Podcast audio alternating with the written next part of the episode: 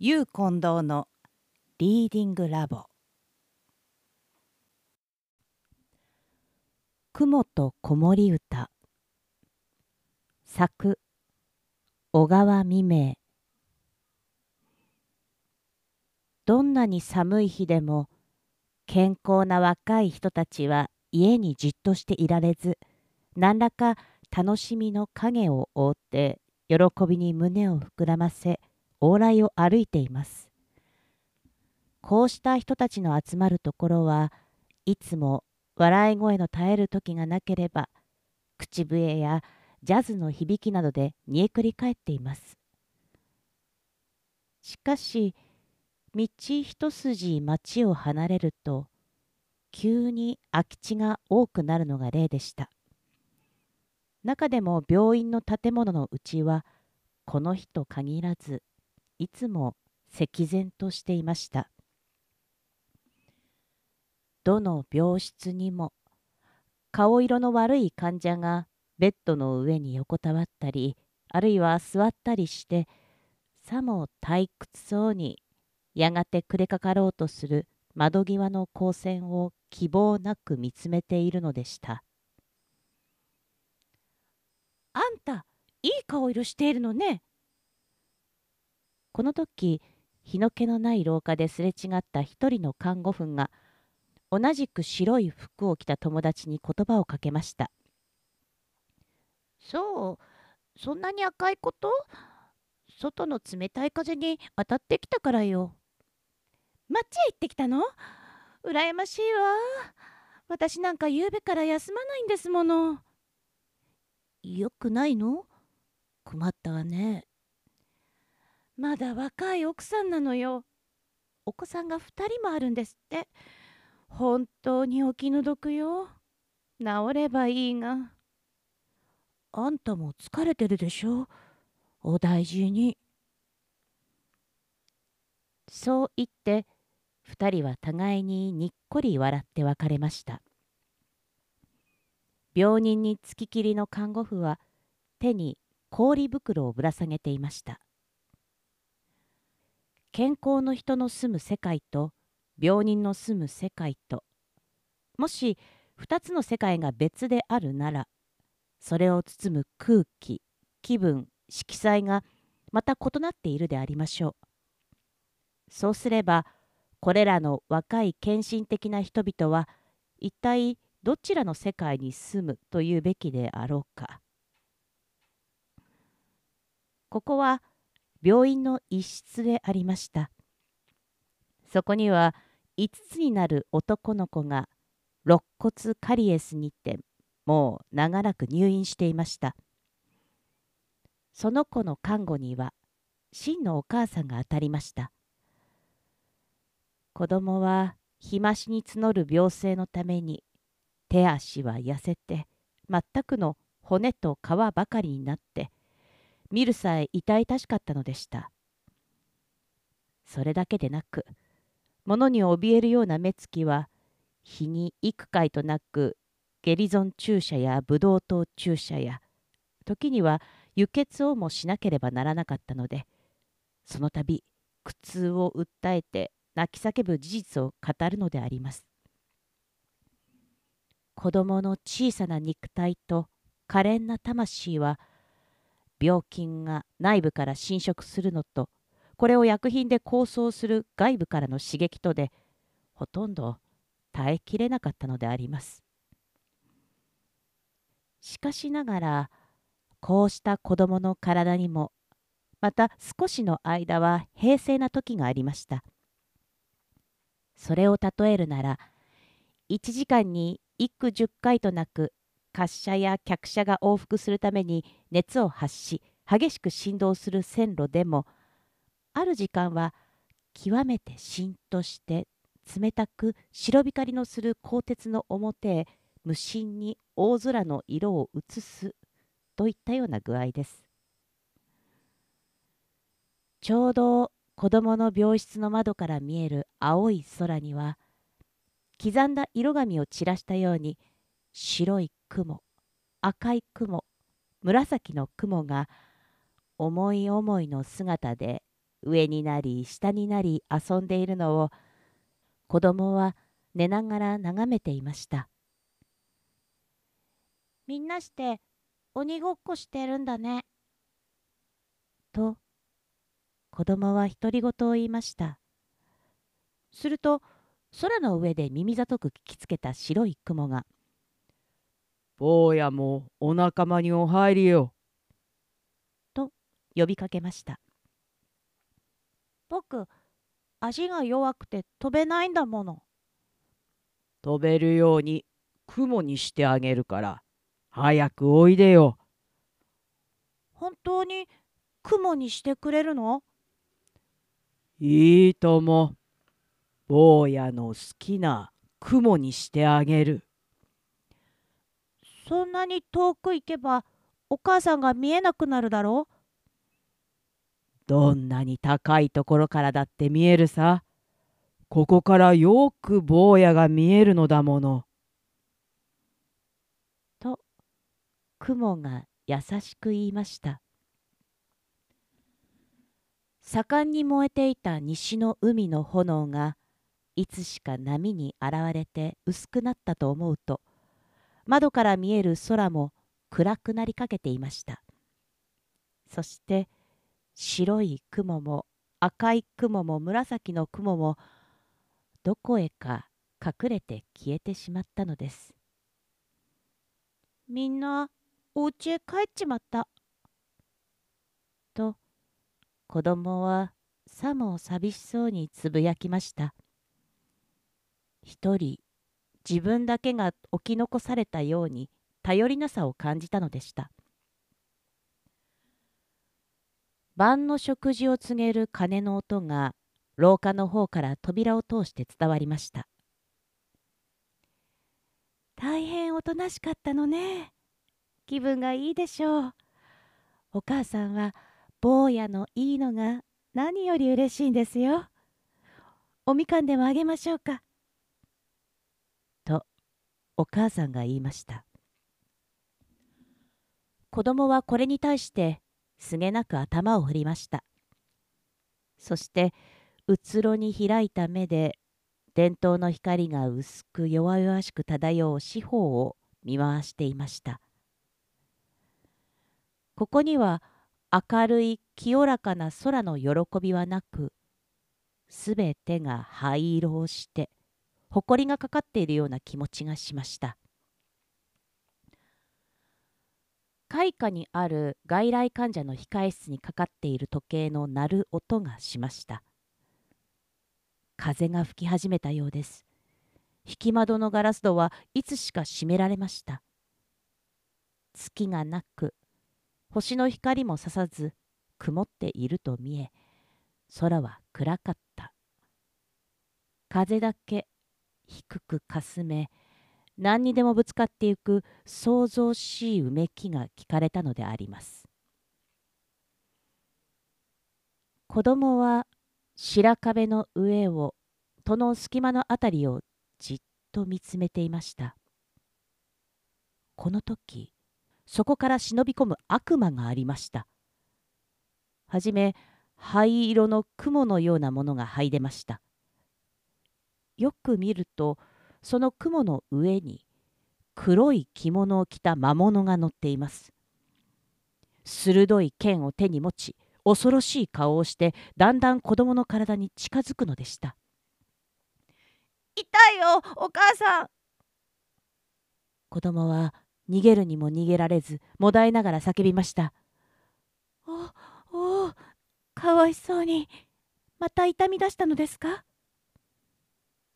いたわる母親の目はすでに力なく疲れていました。その言葉にもたとえ親とはいえどうすることもできぬ嘆きが感じられました。仕方なくいつものごとく子守歌を歌って聞かせるのです。まだこの子が全く血のみ子の時から抱いたりおぶったり寝かせる時歌った歌であります。子供はこれを聞きつつうつつの世界から夢の世界へ。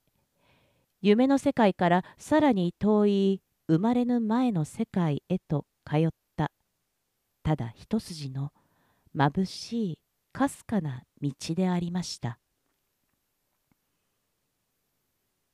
坊やはいい子だねん。ねしな。泣かんでいい子だねんねしな。子供は母の胸にしっかり顔を押しつけ耳を澄ましていました。耳というよりか心を澄ましていました。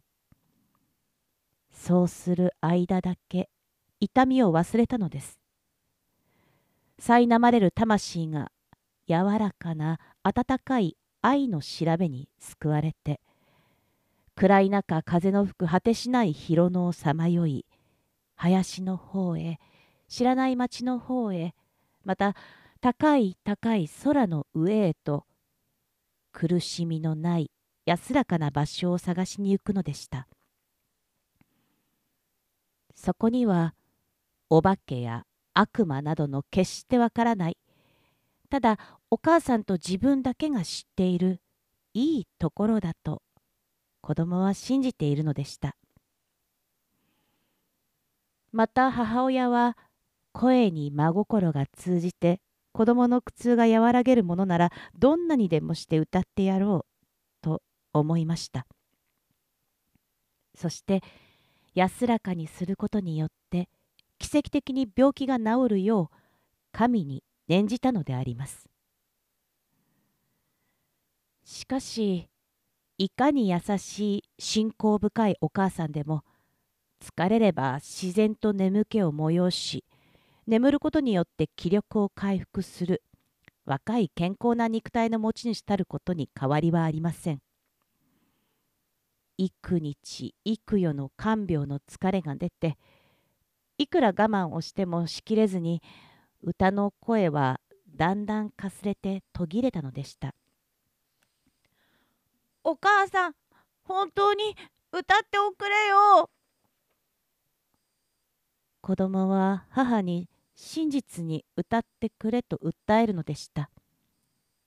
驚き気を取り直した母親は本当に歌ってあげますとも知らぬ間に眠って悪かったですね。坊やの苦しいのから見ればお母さんはどんなことでも我慢しなければなりません。母親は真剣になって子守歌を歌い始めるのでした。母の愛から流れ出る懐かしい細い調べは光る絹糸のようにきれんとして切れずに続くのでした。子供はそれを頼りにしんしんたる遠い道をただ一人旅をするのでした。鳥の鳴く林の中を歩くこともあったしたちまち白い雲と一緒に鬼ごっこをしていることもありました。その時はいつの間にか自分は赤い雲となっていたのです。突然歌が止むと糸がぷつりと切れて体は真っ暗な穴の中へ落ち込むような気がしました。そしてズキズキと痛み出しました。この時どこからともなく悪魔が現れて一生懸命に逃げようとする自分を追いかけるのでした。怖いよお母さん！と子供は火のつくように叫びました。よしよしと母親は我が子をしっかりと抱いたのでしたお母さんどこかへ行ってしまっては嫌よ。どこへも行くもんですか？坊やとここにいるじゃありませんか。お母さん、じきたまってしまうのだもの。いいえ、さっきから歌っているのですよ。よく歌ってよ。母は今度は静かにゆっくりと力強く歌い始めるのでしたこうして歌うことによっていくらかでも子供の気持ちが休まるなら自分は命の続く限りどんなにでもして歌うであろうと歌ったのでした。考えるとこうして歌ったことは今夜だけでなくこの子が生まれた時から幾度あったであろう。例えば気難しくどうしても眠らなかった時とか病気で夜中泣き明かした時とか母として別に他に尽くす手もなければおばあさんに自分が歌ってもらった記憶をわずかに呼び起こして子守歌を歌いやっと寝かしつけ少しでも安らかなれと祈ったのでした。母と子の愛に昔も今も変わりはなかったのです。控室にかかっている時計が規則正しく鳴るのが聞こえました。夜は次第に更けてゆくのです。その時暗い寒い廊下に立って子守歌に耳を傾けているおばあさんがありました私もせがれを大きくするまでには幾度泣いたり笑ったりしたかしらない。そして戦争で出征してからも頼りがなかったのは1年や2年ではなかった。実に長い間のことであの子の安否を気遣いそのため私は痩せてしまった。しかし死んだとは思われずどこかに生きているものと毎日影膳を備えてただあの子がどうかして無事に帰ってくれるのを待っていた。その甲斐もなく戦死の放置があった時には私は全く気が動転してしまった。しかしいまだに死んだと信ずることができずどこか南の名もない島にでも生きているような気がして今日まで儚い希望をつないでいるのではあるがもしせがれが草場の陰に眠るとしたら一人の母がこうして発出婦となって頼りなく日を送るのをどうして知るであろうか。哀れな老婆はしわのよる方を流れる涙を手で拭いていました。重い荷でも積んだトラックがどこか外の往来のぬかるみにはまり込んだと見えさっきからけたたましく笛を鳴らして抜け出ようと焦っている。それがなんで病床に横たわる患者たちの安静を妨げずに置くことがありましょう。おばあさんはついにたまりかねて足音を立てぬように階段を降りると様子を見に外へ出て行きましたいつしか人の気づかずうちに天気模様はがらりと変わっていました真っ暗な空はただ一つの星影だに目に留まらなかった。吹きすさぶ風に混じる粉雪が顔を打ちもつれた髪に降りかかりました。あちらには獰猛な獣の大きい目のごとく高々とした黄色の灯火が不気味な一筋の線を夜の奥深く描いているのです。翌日の明け方。子供はついにこの世界から去りました。雪はその道筋を清めるため白く化粧して野原や森までを正常にしました。そして風は悲しむ母親に代わり遥かなる国へさまよいゆくみなしごのためにかすれがちな声で子守歌を歌って聞かせるのであります。